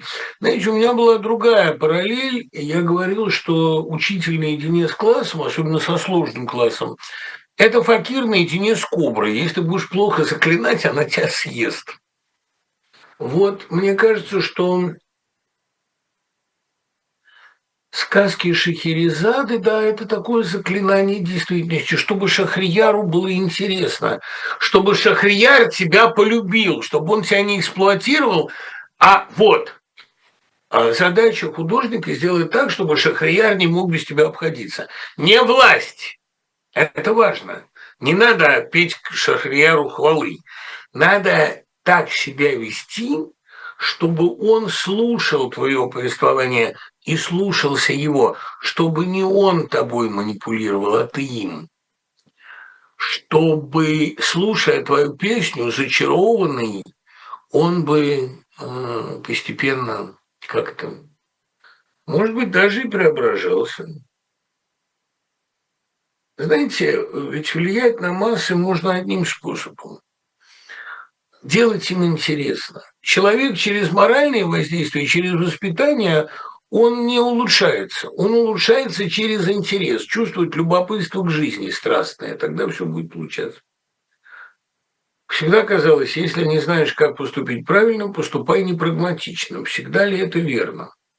Знаете, э, очень хорошо уточнил Ходорковский. Он вообще человек трезвый, циничный. Он вот в одном разговоре мне сказал, я не могу вам дать совет всегда поступать этично, и вы не будете. Но если нет прагматичного ответа, поступай этично. Вот так бы я сказал. То есть, если у тебя нет выгодного поступка, поступай этично. Тем более, что выгода с этикой, они находятся в сложных отношениях. Я помню, Марк Баринов говорил, что добрым быть выгодно. Я с этим, был такой знаменитый журналист и педагог, я с этим не совсем согласен, ребят. Но э, то, что если нет прагматического ответа, выбирай добрый, ну, как Горбовский, ну, Штругацкий, наверное, надо так. Вести себя непрагматично не все способны. Я, например, не способен. Но я согласен с одним, что если у тебя есть на выбор поступок красивый и полезный, совершай красивый. Вопрос почему? Потому что, э, ну, во-первых, эстетика мать этики, об этом говорили все, только ленивый не упоминал об этом. Ну и во-вторых, конечно, понимаете, этический поступок – это всегда можно себя уговорить, что это этично. А вот что эстетично, то, как правило, бесспорно. Ну, не соврешь. Понимаете, там можно внушить себе, что э, женщина моральна, но внушить, что она красивая, невозможно. Она или красивая, или нет. Хотя, конечно, это тоже очень во многом зависит от ее поведения, там, умения себя вести. Ну, помните, как говорил Бунин, вот, да, что, ну, цитируя, конечно, грамматику любви, цитируя выдуманный, может быть, текст XVIII века, что первенство принадлежит женщине милой, а не женщине красивой. Но как бы то ни было, как бы то ни было, Этика первичней. С этикой труднее договориться. Соня, совесть Раскольникова, не просто так сделана а, понятно кем в книге. Совестью всегда можно как-то, ну, я не знаю, сторговаться. А вот книга, ну, вот как книга Левкина, например, да, она или хорошо, или плохо написана. Книга Левкина написана хорошо, тут ничего не попишешь. Гадали ли вы когда-нибудь, или это грех? Ну, я как, простите за аналогию, как Толстой, я регулярно загадываю, там, раскладывая пассианс. Иногда, когда пишешь, и пишешь трудную вещь, ну, как вот я вчера писал главу, трудную, на абсолютно новом для себя материале, абсолютно новым для себя стилем – А, ну и непонятно, хорошо или плохо. Это всегда утром понятно, а я глубоким вечером написал. Веб спит, мир спит, ни у кого совета не спросишь. И я, да, конечно, я раскладываю пассианса в таких случаях. Получается, не получается, потому что ты сам свой высший суд, это хорошо, это легко сказать. А далеко не всегда есть уверенность. Ну и случается мне раскинуть и книгу перемен иногда, конечно. Монетки побросать. Как по-вашему, нужна ли книга «Анонимный донос» для себя, в которой были бы раскаяния исповеди людей с обеих сторон? Я думаю, что нужна, я много раз об этом говорил, антология доносов. Потому что, ну, хрестоматия доносов. Потому что прагматика доноса, поэтика доноса, его мотивация, почему люди это пишут, это интересная психологическая и эстетическая проблема. Я бы вот этим позанимался. Не, не доносом как практикой, а доносом как предметом исследования. Кто и когда снимет фильм про царящее сейчас безумие, кому бы вы доверили? Хитрая проблема. Но Балабанов бы не снял, даже если бы был жив, потому что он слишком увлеченная фигура. Отца Никарас доверил бы, простите меня. Знаете почему? Вот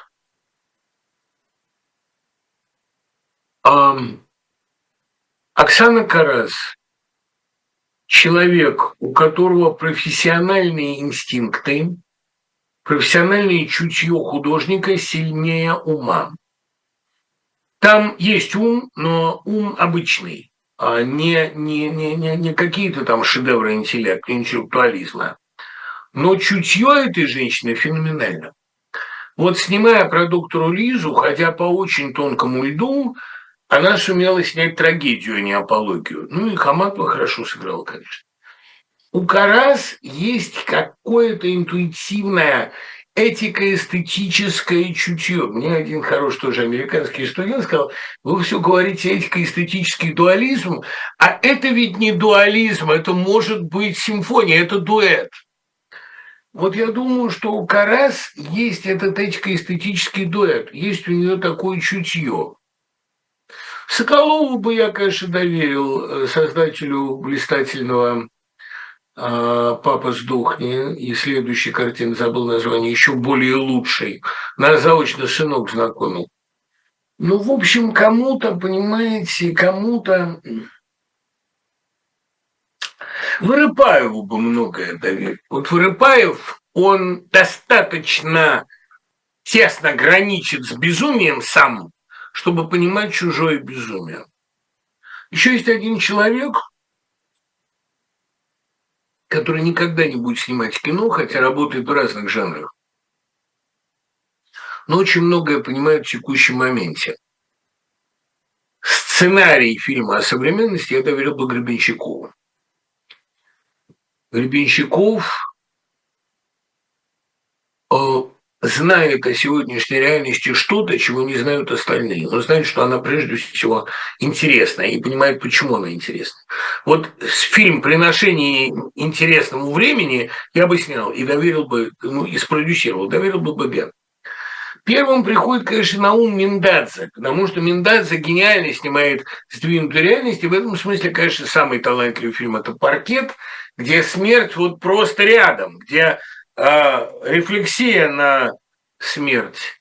Но я бы еще, наверное, вспомнил его милый Ханс, дорогой Петр, которого почти никто не понял. Я, я помню, Миндальцев в некотором раздражении мне говорят, ну как мне еще снимать, чтобы понимали? Ну ведь это картина, где все сказано открытым текстом. Я говорю, ну, Саш, что это оно для вас открытым текстом. Ну, вы, вы же не понимаете, что вы видите ситуацию на три хода вперед. Но эта картина 15 -го года, она была совершенно великая. Я помню, мы ее смотрели тоже вот здесь в одном американском доме, он мне ссылку прислал, мы смотрели, и мне Жан Камгарам говорит, неужели завтра война? Да, завтра война. Это вот просто фильм был гениальной пророческой силы. Там с экрана веет просто этой войной. Совершенно великое кино. А вот, наверное, Медаца мог бы такой снять. Но тут ведь, понимаете, в чем проблема? Про современную войну и вообще, про... он хотел про Донецк писать сценарий, интересовался материалами разными. Конечно, я не думаю, что это должен делать участник. Э, я думаю, что Сенцов очень хорошую снимет картину, у него интересный опыт, и он эволюционирует сильно, Сенцов. Но мне кажется, что Понимаете, вот если бы Миндадзе без долгого опыта разочарований, без долгого тяжелого опыта, с азартом первопроходца взялся за эту вещь, это мог бы быть великий фильм. Я помню, я Абдрашитова спросил, это попало в интервью, как вы относитесь к кинематографу Миндадзе? Он сказал, как режиссер я со многим не согласен, но любая дерзость, любая неправота, любой непонятный мне ход Миндадзе ценнее, чем 10 проверенных ходов профессиональных режиссеров.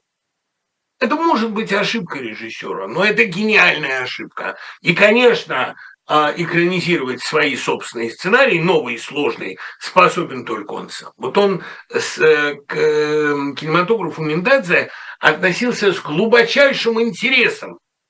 С интересом человека, который 11 лет снял по нему, а потом смотрит, как он сам. Я помню, что Э, фильм «Отрыв» произвел на него просто шокирующее, огромное впечатление. Вот тоже фильм «Катастрофа» в их духе, но снятый совершенно иначе. Мендадзе, конечно, ну, вот великий форматорец. Если бы ему было, хотя бы, даже дело не в возрасте, он очень молодой внутренний человек. Но я бы, наверное, ну вот если бы это был человек без опыта разочарования, без опыта борьбы с системой, но я все равно уверен, что он снимет что-то грандиозное еще, потому что паркет, понимаете, вот это был пример для меня потрясающего освоения человеком совершенно нового материала. Мендадзе, ну не Б, не М в танце, тем более в танго. И когда он погрузился в этот совершенно новый для него мир, и там затанцевала камера, там стали потрясающие фигурные вот эти ее проходы, потрясающие сцены этого тройного танца, снятые с такой отточенностью, с таким каким-то вызывающим эстетизмом. Это, ну, конечно, просто э, что-то острое такое, и совершенно новая эстетика. И все время все про смерть. И потом же, понимаете, вот почему я так люблю паркет. Он все время работает или с молодыми артистами, или с не самыми известными артистами.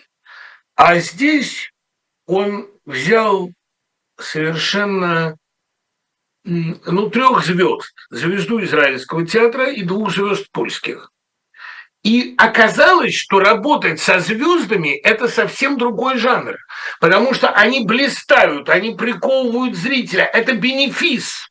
И хотя они, они играют старость, они играют усталость, но при этом они звезды, они существуют в кадре так, что их взгляда нельзя отвести. И я думаю, что более красивого фильма, чем «Паркет», ну, просто не появлялся. Ну, «Капитана Волконогу» можно, там этот эстетизм не мешает. А в «Паркете» он работает. Я пять раз смотрел картину на большом экране, потому что Мендадзе ее показывал разным людям, там то я Рязанцеву привозил, то еще как-то. И мне ни разу не было скучно, потому что меня просто этот водоворот – эти движения, меня это увлекало безумно, это невозможно было оторваться. И все время вот этот терпкий запах соседствующей гибели. И понятно было, что вот кто-то из них сейчас погибнет обязательно. И финальная эта сцена похорона, это заснеженное поле, этот снежок, летящий в кадр. Это все какая вот свежесть смерти, сказал бы я, свежесть небывалого опыта. Вот если бы он так снял, хотя он будет снимать, конечно, совершенно другой эстетики, какое-то что-то новое – Наверное, он мог бы снять, только если бы а, ему захотелось. Потому что все великое делается, когда сильно хочется. Наверное, так. Но знаете, кому бы я доверил, кому бы я не доверил, это же вообще, так сказать, не ко мне вопрос. Себе бы я не доверил.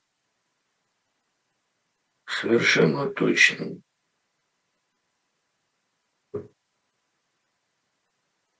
Как вы относитесь к алкоголизации российского населения?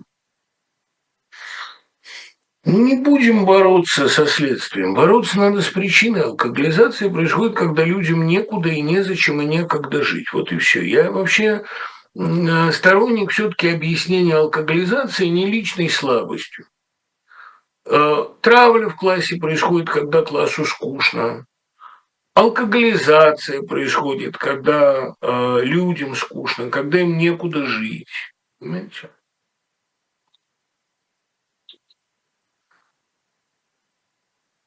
Вот, наверное, так.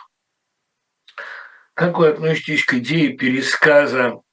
А, ну да, там действительно сейчас появилась такая идея публиковать пересказы литературы вместо оригиналов. Э, Владимир Новиков, который создал концепцию Брифли, предложил концепцию пересказов литературы для студентов, не желающих читать тексты. Прагматика была очевидная.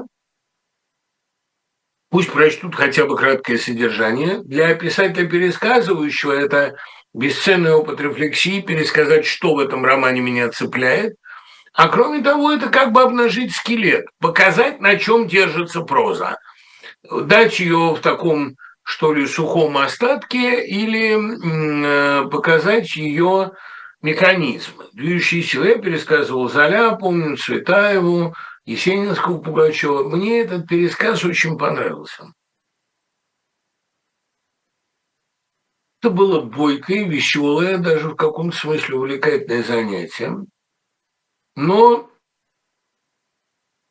вы понимаете, художественное произведение, это вот у Колмогорова была такая теорема, не теорема, а такая сфера интересов позднего Колмогорова.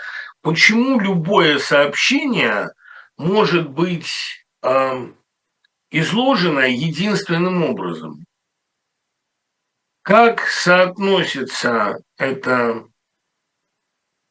сюжет, тема этого произведения с его формой? Каким образом текст отливает себя в единственно возможную форму? Понимаете, ведь и молекула белка по структуре своей, она уложена единственным образом. Я в этом не специалист, мне так рассказывали. А если бы она иначе была уложена, это был бы другой белок.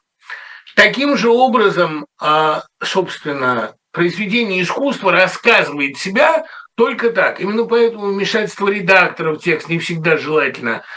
А, есть люди, которые пишут произвольно, которые не чувствуют этих закономерностей. Но вот Пастернак искал форму доктора Живаго очень долго, потому что доктор Живаго может быть рассказан единственным образом, в единственной форме короткой фразой, вот, ну, с таким количеством совпадений и так далее. Поэтому я а, ну, понятное дело, что я противник идеи пересказа. С одной стороны, пересказ очень часто обнажает и фабульную, и концептуальную нищету большинства текстов.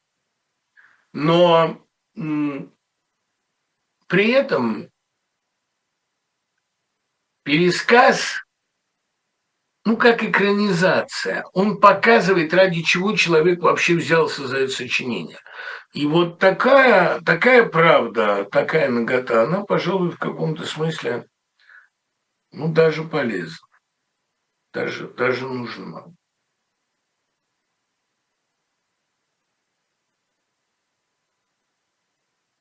Где надежда в палате номер шесть? В палате номер шесть нет надежды. Палата номер шесть – это метафора России, это еще один пример чеховской клаустрофобии.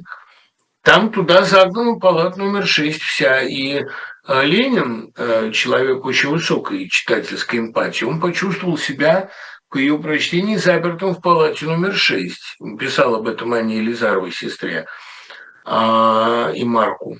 Да, это действительно э, ощущение запертости.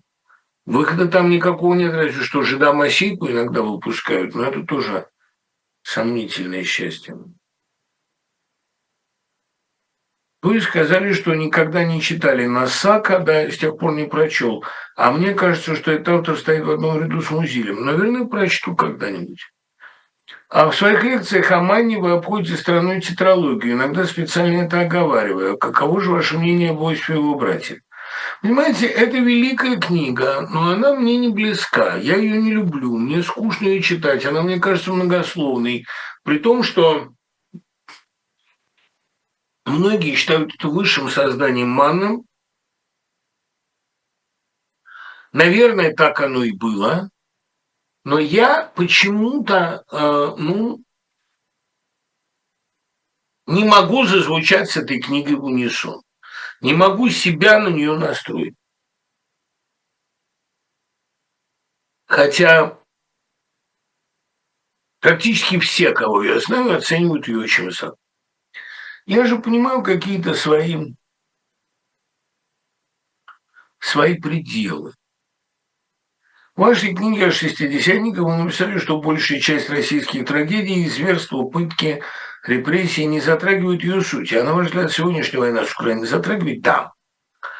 Сегодняшняя война с Украиной, внимание, говорю важную вещь, самую важную в программе, и, может быть, самую важную для меня сейчас, эта война показывает кровавый тупик этого типа государства. Это государство может развиваться только таким образом.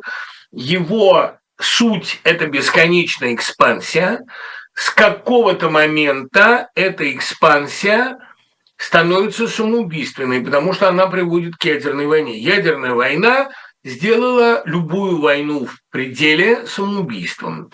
Эта империя имеет сейчас два варианта развития. Либо покончить с собой, то есть уничтожить, пересоздать себя, либо уничтожить мир. Российская империя, российское государство всегда имело эту предельную цель. Ну, Константин Крылов писал же открытым текстом, он был человек не глупый, понимающий, что э, Россия – это та бомба, которую Господь бросит в пасть дьяволу.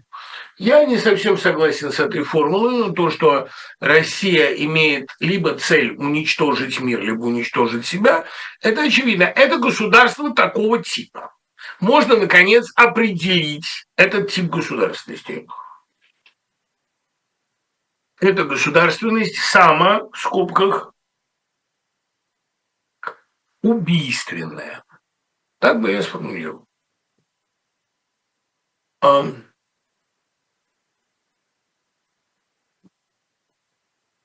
Нормально, по-моему. И сейчас весь мир с замиранием сердца ждет. Или Россия станет другой, а другой она никогда не была и по большому счету не пробовала. Или Россия уничтожит мир. Интересно, правда, как все будет развиваться? Я же говорю, мы интересное время живем. Только нужна очень большая концептуальная высота взгляда.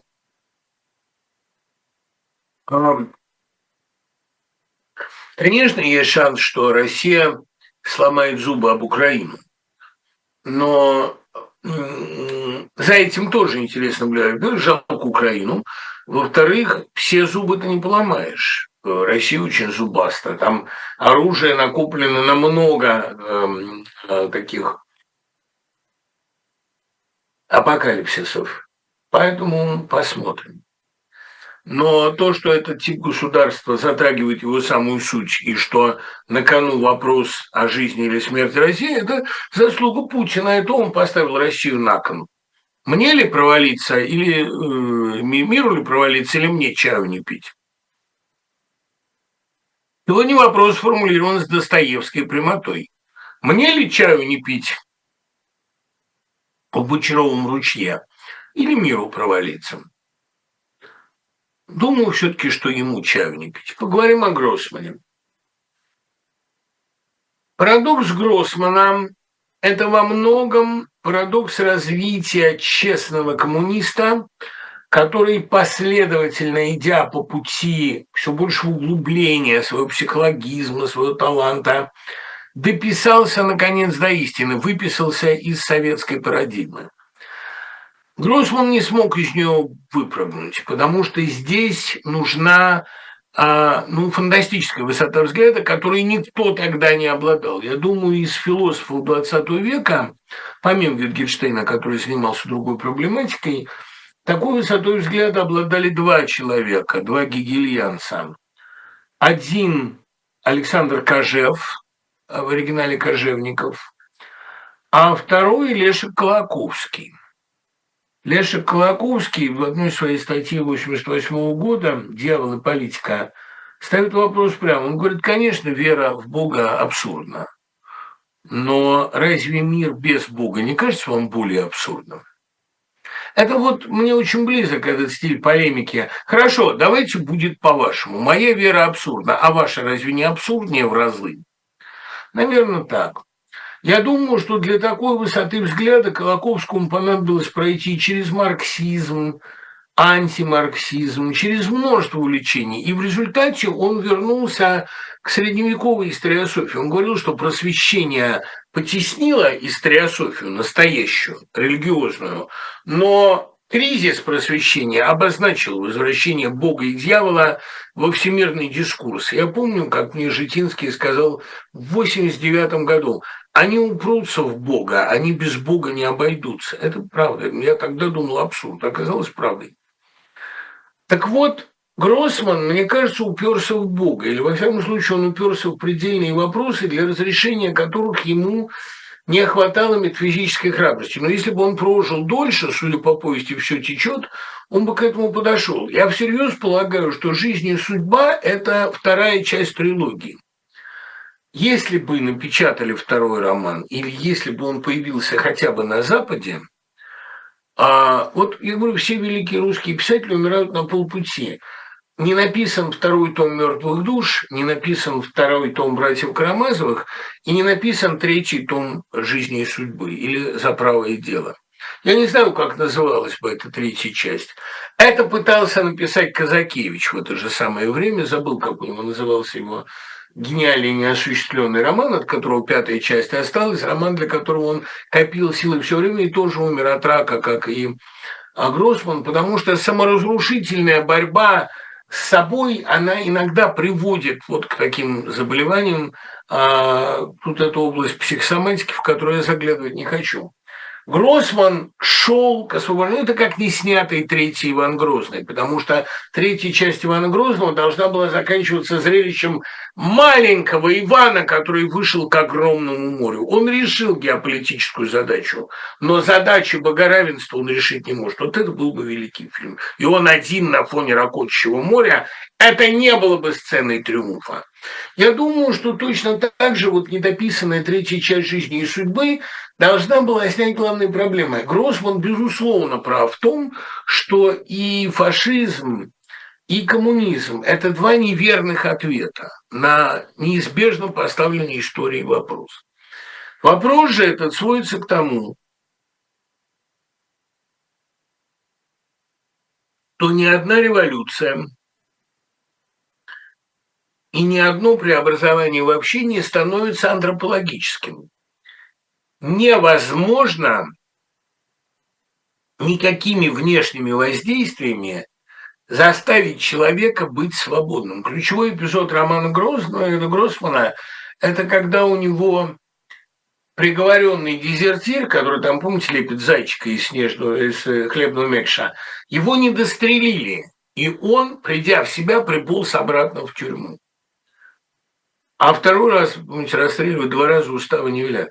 Вот это поразительно страшная история. Вообще Гроссман пришел к пределам советского мировоззрения. Он высказал все и больше, чем все, что советскому мировоззрению положено понимать. Но он вышел на главное, он вышел на принцип антропологической, человеческой недостаточности. Герои жизни и судьбы остались непреображенными.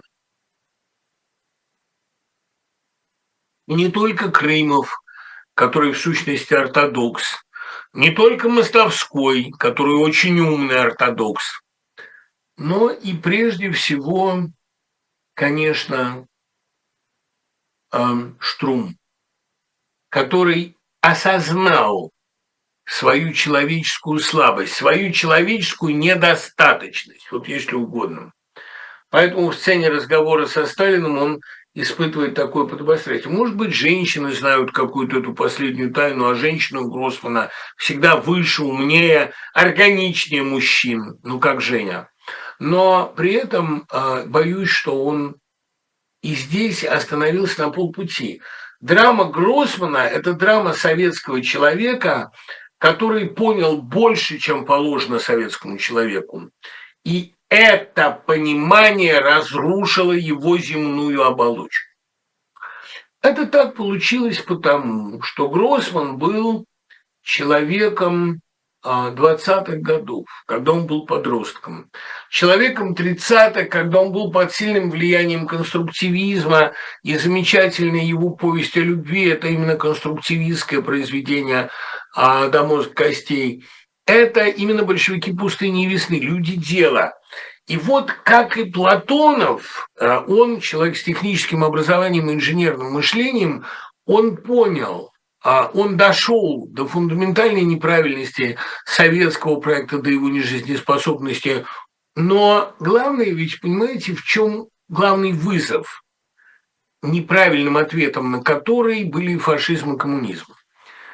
Человеческая природа диверсифицируется. Вот это то, что меня более всего а, мучает и напрягает. Человек не остается монолитом. В своем развитии человечество дошло до того предела, за которым некоторая его часть становится невидимо, неуправляемо. Ну, это и Людены по Стругацким, это и Третий Завет по Мережковскому. Это то, о чем говорят все. Совершенно очевидно, что идет масштабное расслоение, и универсальных правил больше нет. Нет больше универсального общества, которое годилось бы для всех, универсальных ответов, которые всех бы устраивали. Это расслоение, оно будет вести и к коммунизму, и к фашизму, а сегодня оно повело к величайшему историческому разлому, потому что Украина – это только первая трещина того огромного исторического разлома, на который уйдет весь 21 век, того деления на два совершенно новых человечества. Я боюсь, что все течет, оно вот об этом. Хотя надо сказать, что у Гроссмана этот вопрос так или иначе поднимался во всем, что он писал. Ну вот в городе Бердичеве, где есть Вавилова, а есть Магазаники. Вавилова – это новый человек, для которого все человеческое чуждо. А Магазаники с их любовью, добром, теплым бытом – это прежнее. И вот помните, когда Магазаник говорит жене, это не мы, такие люди были в Бунде – да, действительно, это вот величайшая драма исторического расслоения. Я не знаю, какой будет выход из этого разлома. Я надеялся, что одна часть людей научится быть невидимой для другой, но это не получилось. У Украины не получилось стать невидимой для России и не получилось ввести себя в такие темпы развития, чтобы темпы восприятия России навеки отстали. Но надо сказать, что весь роман э, Гроссмана это роман о разделении на жизнь и судьбу. Сейчас поясню смысл названия, как он мне рисуется. Он же долго искал название. Сначала это был Сталинград, а потом э, «За правое дело», которое я, кстати, ставлю выше, чем «Жизнь и судьба» по художественному исполнению. Но просто потому, что в жизни и судьбе автора волновали слишком серьезные проблемы, чтобы он мог думать еще и о стилистике. А вот жизнь и судьба – это четкое разделение. Одни люди живут жизнью, то есть биологической жизнью, то есть сегодняшними нуждами, то есть приспособлением, а, то есть прагматикой. А другие люди живут судьбой. Судьба – это суд Бога, это Божье предназначение.